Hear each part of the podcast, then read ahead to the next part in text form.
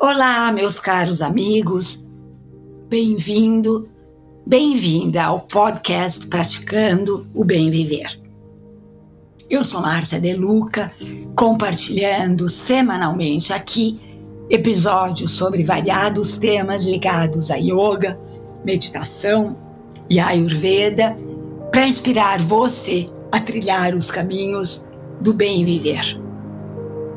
E dando continuidade aos estudos dos arquétipos energéticos representados pelas divindades da Índia, hoje é dia de falarmos sobre Vishnu, também conhecido como Mahavishnu, o grande Vishnu, a segunda divindade da tríade do hinduísmo. Vishnu representa Sattva-guna, o equilíbrio mais perfeito, e é responsável pela sustentação, proteção e manutenção do universo. Etimologicamente, a palavra Vishnu quer dizer aquele que está em tudo. E por estar em tudo, e por representar o equilíbrio mais perfeito, ele tem o dom de perceber o que está errado, para manter o controle das coisas e das situações. Tudo, absolutamente tudo que é criado neste mundo, precisa, sem dúvida, de uma preservação para que não se deteriore. E assim, como temos dentro de nós o arquétipo energético de Brahma para criar nossa realidade, temos também o poder de Vishnu para preservarmos o que criamos. Mas tudo depende de nossas escolhas para colocarmos essas energias em movimento. Conta a lenda que Vishnu está sempre acompanhado por Garuda, uma imensa águia sagrada que o leva em seu dorso e inspecionar todo o universo. Brinco sempre que Garuda é o avião particular de Vishnu. Deus de beleza ilimitada Vishnu está sempre ricamente enfeitado com um colar de flores frescas e fabulosas joias. Em geral, ele é mostrado em um tom azul escuro, como o de uma nuvem de chuva ou do espaço infinito. Seus quatro braços representam os quatro pontos cardeais indicando absoluto poder todas as direções. Aparece sempre segurando uma flor de lótus, Padma, que aponta para a evolução do mundo. Assim como a flor de lótus nasce na água e desabrocha gradualmente em toda a sua glória, esse mundo também nasce das águas e evolui aos poucos para desabrochar em esplendor. Algumas vezes, Vishnu é representado com duas armas a mais em seu arsenal: a espada da sabedoria e o arco, que indica os sentidos cósmicos.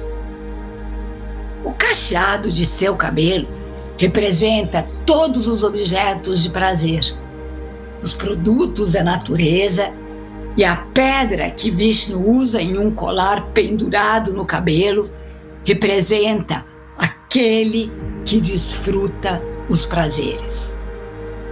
Mensagem: escutem bem. Esse mundo de dualidade consiste no objeto de prazer e naquele que dele desfruta.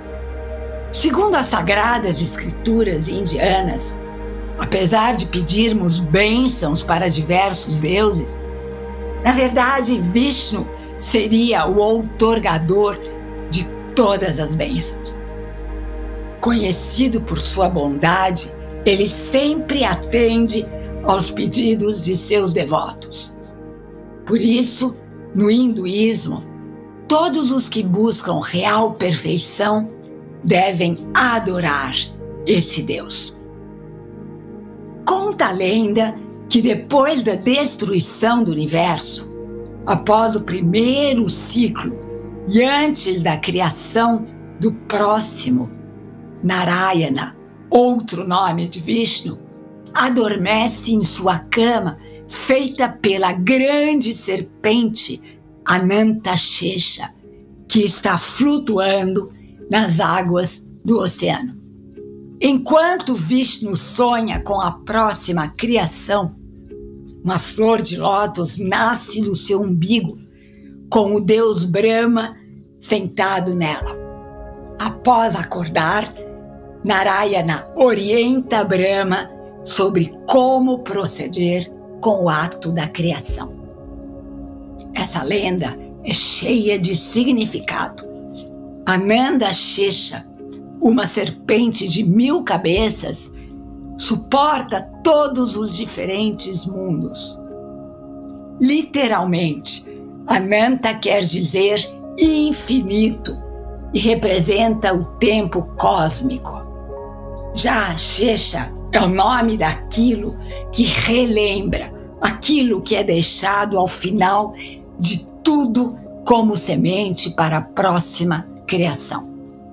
Ou seja, a serpente representa a totalidade das almas em sua forma sutil, deixada do ciclo anterior, precisando de maiores oportunidades para se regenerar representa também cama, o desejo que sempre permanece, mesmo depois da sua aquisição ou desfrute. Porque o desejo de coisas externas ou materiais nunca satisfaz a alma. Esse ciclo continua até moksha, ou liberação final e para livrar o mundo dos demônios e malfeitores e para preservar a ordem ética e social, Vishnu reencarna sempre. Suas reencarnações ou avatares, reencarnações humanas, teriam sido nove até hoje, sendo Krishna o oitavo e Buda o nono. A décima encarnação seria Kalki, ainda por vir, para destruir os inimigos e restabelecer a glória do nosso mundo. Vamos então esperar por ele? E aqui me despeço com a já conhecida saudação indiana: o ser que habita em mim reverencia o ser que habita em você e todos somos um. Namaskar.